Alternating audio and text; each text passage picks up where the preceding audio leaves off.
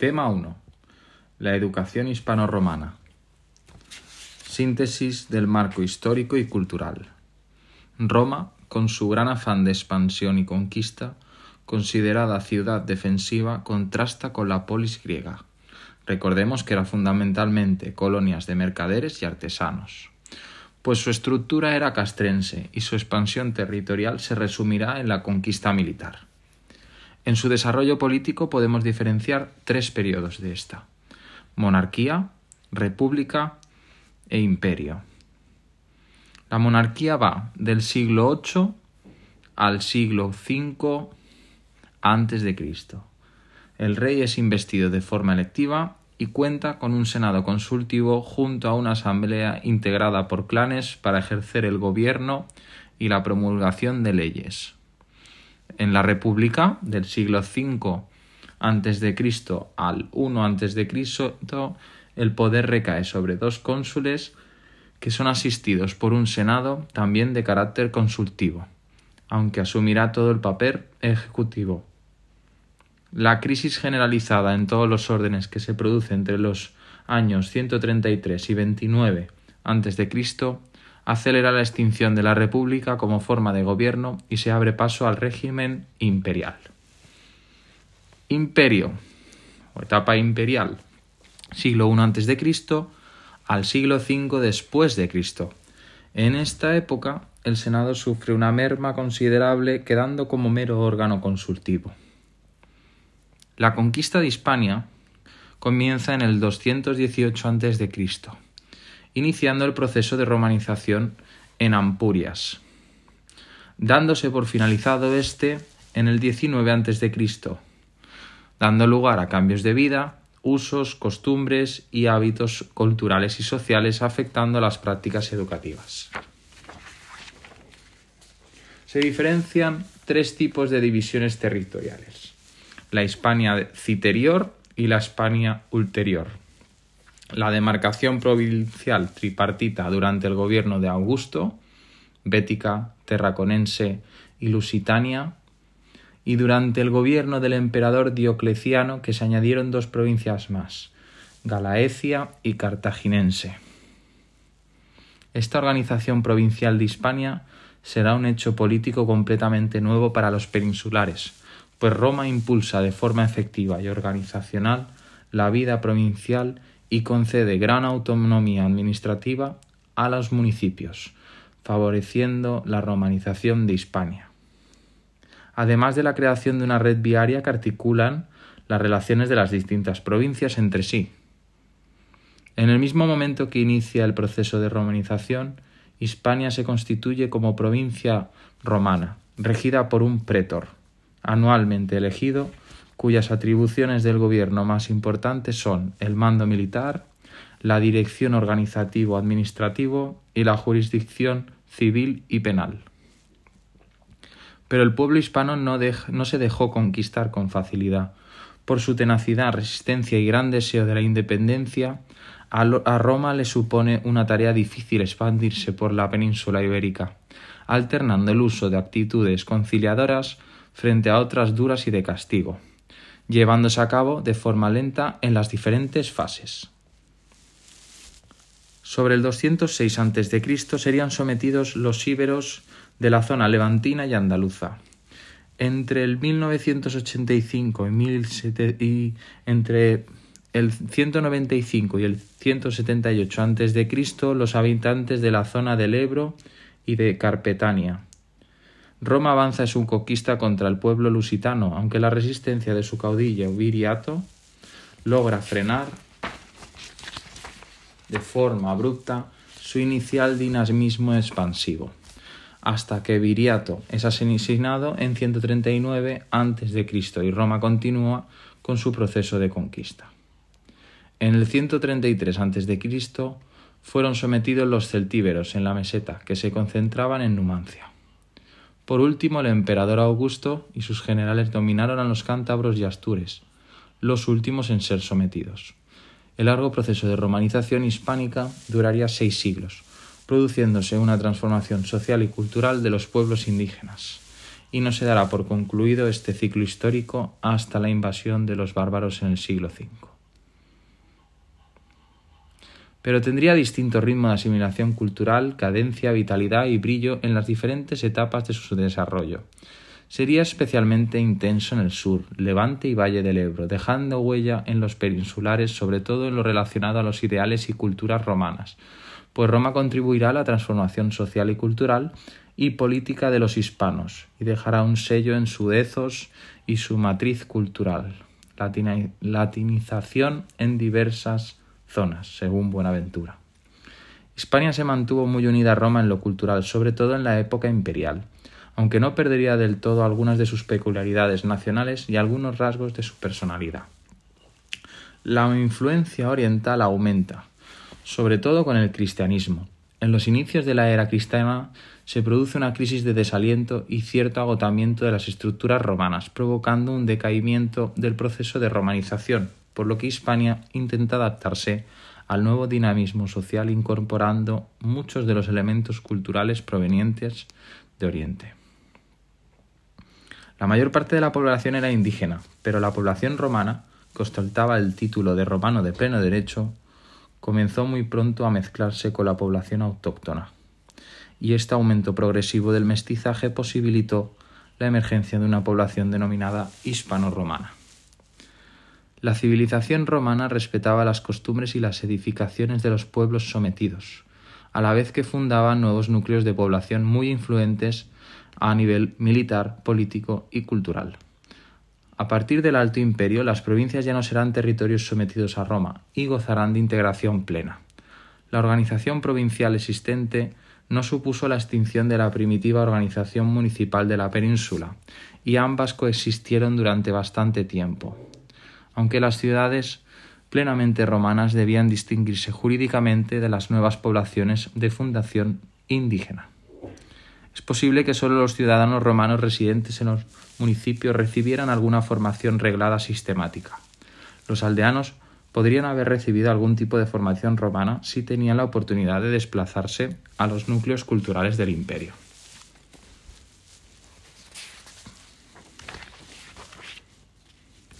La personalidad cultural romana. El carácter y ethos cultural del pueblo romano tiene sus raíces en las denominadas mores antiquae, en las veneradas costumbres de los antepasados. Este anclaje en la moral sagrada antigua sufre una profunda revolución, debido al choque cultural frente al pueblo heleno. De forma lenta, irá desapareciendo la primitiva romanidad, con sus sólidas virtudes domésticas, sus viejas estructuras cívicas, su fuerza castrense, el amor al campo y cultivo de la tierra, y al carácter sacral atribuido a la familia por la influencia ejercida por la cultura helenística. La educación en el seno familiar, en el ambiente de la domus, la casa romana, constituye uno de los agentes educativos de mayor potencial y más característico.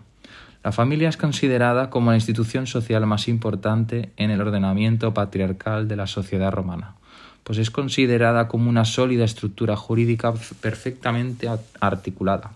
Se trata del primer entorno natural de la vida personal. La fuerza del vínculo jurídico patrilineal en torno al pater familias como cabeza suprema por encima del linaje y los lazos de consanguinidad y ostenta y ejerce la patria potestas, mecanismo jurídico que fundamentaba el núcleo familiar y su pertenencia a la misma, a la que se someten todas las personas que viven en el hogar o casa romana. La emancipación de los hijos varones suponía el cese de dicha tutela facultándoles para emprender la formación de una nueva familia y dicho rol. Esta concepción familiar no se dio hasta final del siglo V a.C. La educación romana estaba dirigida y concebida para los varones, pues las sociedades antiguas siempre le otorgaron a la mujer un rango de inferioridad respecto al varón, especialmente en las culturas orientales, a excepción de Egipto. Posteriormente, en Occidente, se produce un aumento del rango y estatus de la mujer aunque el Estado griego solo le reconoce su papel, su papel familiar. La percepción cultural de los pueblos antiguos con respecto a la mujer es importante por la repercusión que tiene a nivel educativo. En Roma mejora su situación a final de la etapa republicana y durante toda la época imperial, pudiendo acudir a las escuelas públicas. Otro de los rasgos a destacar de Roma fue su religión.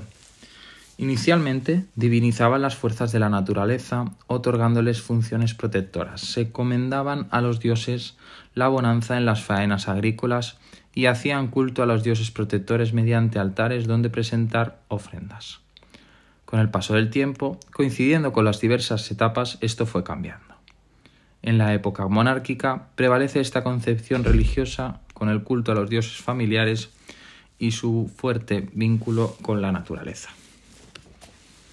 En la época republicana, sobre todo durante el periodo de mayor influencia helénica, aparece el culto a concepciones abstractas personificadas como la libertad, la lealtad y la fraternidad. En la época imperial, con relación a su política, la figura deslumbrante del emperador se instituye como el principal foco de divinización y culto. La religión moral, eh, romana carece de contenido dogmático que pudiera servir como elemento orientador o referente moral, y no acoge ningún elemento escatológico. En Hispania existió total libertad para los peninsulares que continuaran con sus prácticas religiosas tradicionales, hasta la época imperial cuya tolerancia religiosa se hizo más restrictiva y las provincias romanizadas debían acatar los cultos oficiales debidos al emperador y a Roma. Otro de sus rasgos característico era la unión del elenco de dioses de los pueblos conquistados a los que ya tenían. Los romanos ampliarían el panteón al que podían rendir culto, aunque toda la variedad del panteón greco-romano decaería en Hispania por la fuerza del cristianismo. La antropología helénica se antojaba transida de antropocentismo, de intelectualismo de culto al ocio y al tiempo libre frente al negocio y las obligaciones profesionales, y dio un acendrado personalismo, que enfatizará sobre manera el valor de la dignidad personal y el de la libertad, el de la belleza moral y corporal. Los romanos, merced a la adopción de muchos de los elementos culturales helénicos, le imprimen su impronta personal. En algunos aspectos se intensificará el contraste entre ambas concepciones antropológicas, como por ejemplo la ya referida concepción de la familia o el valor secundario y relativo concedido a las disciplinas y saberes teoréticos. Sin embargo, en otros aspectos pervivirán las semejanzas durante todo el ciclo histórico de la romanidad, como los contenidos de la humanitas prácticamente calcados de los contenidos que presiden la paideia griega, tan solo con algunos matices diferenciadores. El intelectualismo romano, más que teórico, era eminentemente práctico. En el campo disciplinar y de los saberes intelectuales se le concede mayor valor, por ejemplo, a la ética y la idoneidad del comportamiento moral que al pensamiento especulativo. La practicidad del pueblo romano se ve en su dedicación a las labores del campo, a la milicia y a la actividad política, y derivará a una desmesurada estimación del desempeño profesional con un marcado carácter utilitario, frente al ideal de formación liberal promovida por los griegos. Mentalidad práctica que transformará radicalmente la proyección formativa de disciplinas como la oratoria. El ideal ético imposible de cumplir si no se atiende a sus elementos constitutivos. Basamento de la romanidad, como eran la paz y la seguridad. Pietas, gravitas y fides. Pietas, amor reverencial a la familia y el ejercicio de la misericordia con el vencido. Gravitas, el autodominio y la capacidad de afrontar las situaciones difíciles con serenidad. Fides, la lealtad y la fidelidad a la palabra dada. La consecución de la paz para Roma será de vital importancia, ya que es conditio sine qua non para posibilitar el florecimiento cultural, la felicidad y la prosperidad social. El derecho será una de las creaciones más importantes y originales de la romanidad. Otros pueblos, anteriormente, sobre todo el helénico, proponen términos como nomos o dique, en los que subyace una concepción sobre la naturaleza de las leyes que regulan la vida del hombre y la relación armónica que guardan con las leyes que rigen el universo.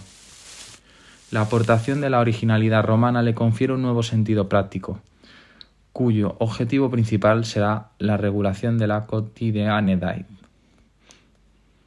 Cotidianeidad. El derecho romano posibilita mantener el orden social, sustentado a su vez en las sólidas y veneradas costumbres de la tradición y en el ejemplo moral de los antepasados. La observancia de estos exempla maiorum por sí sola no será suficiente para mantener el deseado orden social, sino que será necesario dotar de concreción y materialidad práctica el ideal moral y de justicia. Se trataba de traducir los ideales sociales de justicia anclados en la tradición, a normas concretas y operativas. Esta será una de las grandes aportaciones de la civilización romana a la humanidad. Rasgos educativos hispano-romanos. La primitiva educación romana descansaba en la enseñanza paterna en la domus, en el entrenamiento en el campamento militar y en las disputas en el foro. También existía un lugar en el, un lugar en el hogar llamado pedagogium, donde se enviaba a los niños para la realización de actividades lúdicas y educativas. La dimensión lúdica, bajo la dirección de nodrizas avezadas, sería objeto de gran consideración e importancia para el desarrollo evolutivo del niño y para la futura vida castrense. La educación campesina de la época monárquica no llegó a establecerse en suelo hispánico, aunque sí que se conserva la fuerte vinculación con el campo y su veneración ancestral, las costumbres de los antepasados y la reverencia y devoción a los mayores. Todo esto revolucionó con la adopción de los programas educativos griegos, comenzó a conformarse unos contenidos gramaticales y literarios romanos, iniciándose así la configuración disciplinar de la humanitas, homónima de la paideia griega. Al final del periodo republicano, esta ya consolidaba la existencia de escuelas de gramática latina con un fortalecimiento curricular muy importante. El nacimiento de la educación hispano-romana inicia cuando el proceso de romanización comienza a cristalizar.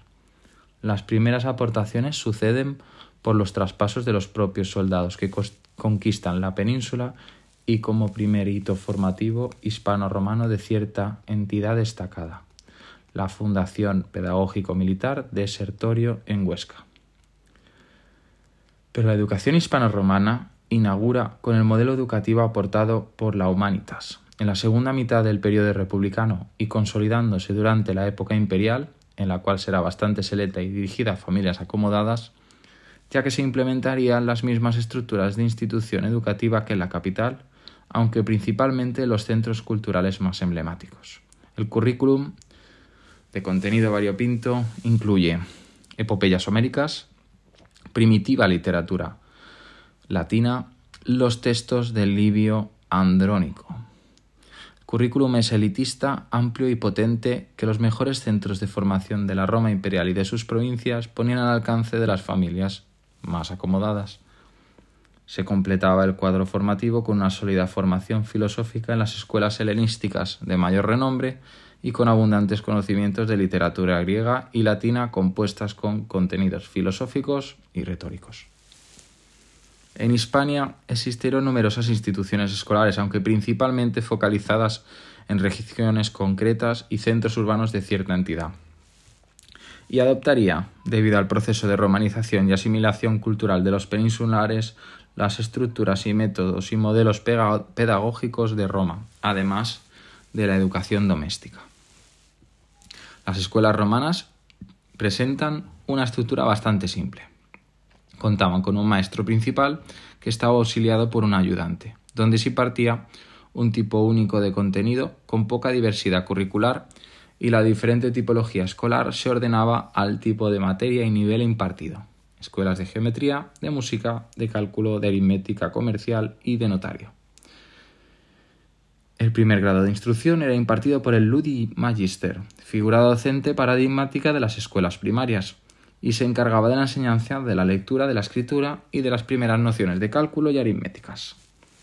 El segundo nivel de educación, con el Grammaticus, era para un número de jóvenes de 12 a 15 años más restringido de las clases mejor situadas y consistía en ir proporcionando al alumno conocimientos de todo tipo, literarios, históricos, geográficos, musicales, como de astronomía, entre otros. La enseñanza superior descansaba en la figura del retor u orator, tanto griego como romano, con cursos de retórica y filosofía a los que asistían jóvenes de entre 15 y 18 años. En líneas generales, las escuelas hispano-romanas, a excepción de los centros de formación filosófica, no tenían como pretensión formar el carácter, la conducta moral o transmitir creencias religiosas, ni inculcar patriotismo, pues la educación romana, por su propia concepción, aparecía desligada de la moralidad, al menos en sus primeros niveles educativos. Sin embargo, en los niveles superiores de enseñanza, era más nítida esta dimensión educadora moral del enseñante y de las instituciones. Para los romanos, los buenos maestros no debían ser meros instructores o transmisores de conocimientos, sino posibilitar una orientación ética paterno-moral.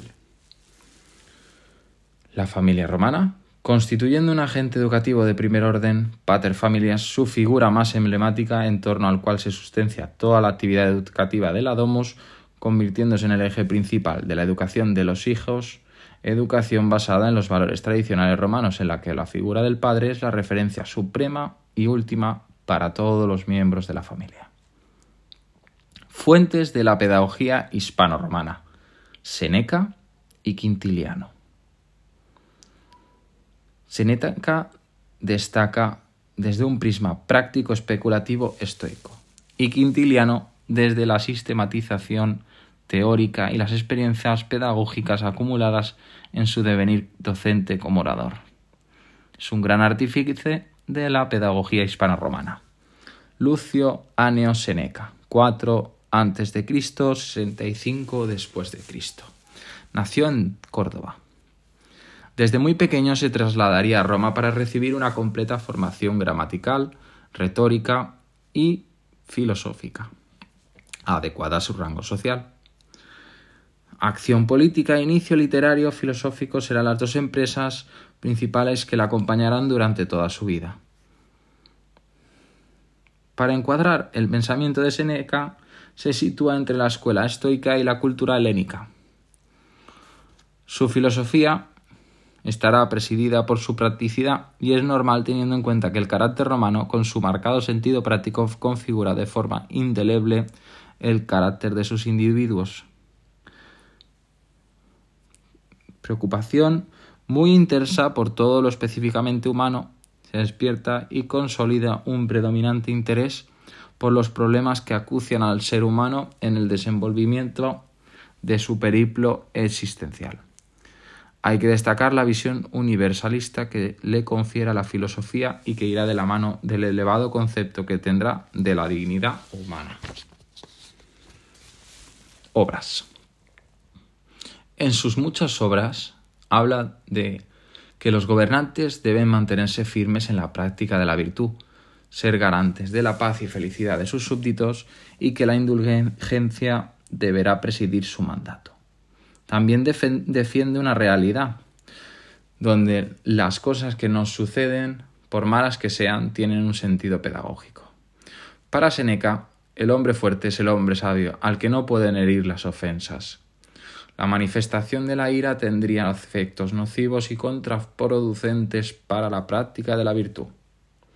Hay que destacar la colección de 124 cartas que recibe el nombre de Epistulae ad Lucilium, que abordan el tratamiento de diversos temas relacionados entre sí, de hondo calado filosófico y pedagógica, pedagógico, tratadas con distinta profusión y densidad y enviadas a su, a su amigo Lucilio. Para acabar, Marco Fabio Quintiliano, 35-40 a.C., 95 después de Cristo. Nació en Calahorra y su juventud la pasó en Roma, donde recibió una formación muy sólida y esmerada de la mano de los maestros más célebres. Destaca su legado pedagógico instituciones oratorias, tratado de enseñanza que trasciende con las fronteras de la retórica, destinada principalmente a la formación superior, aunque no descuida los aspectos pedagógicos del niño en los primeros años de su infancia, ya que el hombre se educa a lo largo de toda su vida. Dichas instituciones tendrán como objetivo central el instruir en las técnicas oratorias una educación de contenido profesional de cómo hablar con elocuencia y elegancia. En la formación del orador debe imperar, por tanto, el sentido moral del bien y la honestidad, por lo que el orador debe poseer la elocuencia y cultura de carácter enciclopédico necesaria. La finalidad suprema de su tratado es enseñar al hombre a practicar la virtud, por lo que la retórica no debe ser utilizada para un fin de naturaleza contraria al bien, la práctica de la virtud cifrada en el hombre bueno que busca y defiende la verdad. El concepto de, bondad debe ligarse inexcusablemente a la acción cívica en el ejercicio de la oratoria, y es el orador al que le pertenece la formación moral y la filosofía, y no a los filósofos. El cuerpo de conocimientos que debía aprenderse tenía un carácter teórico práctico y profesional combinado. Quintiliano eleva el arte de la elocuencia a una gran altura intelectual y la engalana de las más escogidas perlas de la declamación, dándole gran importancia a la adecuada orientación éntica. Se deben seleccionar las lecturas con exquisito cuidado e implementar técnicas pedagógicas adecuadas, además de eliminar el castigo corporal. Plantea también la disyuntiva sobre, sobre, las ventajas de la escuela pública frente a la enseñanza domiciliaria en la domus de carácter privado. Las enseñanzas retóricas dispensadas por la obra de Quintiliano no estaban exentas de críticas respecto de su utilidad para la vida real.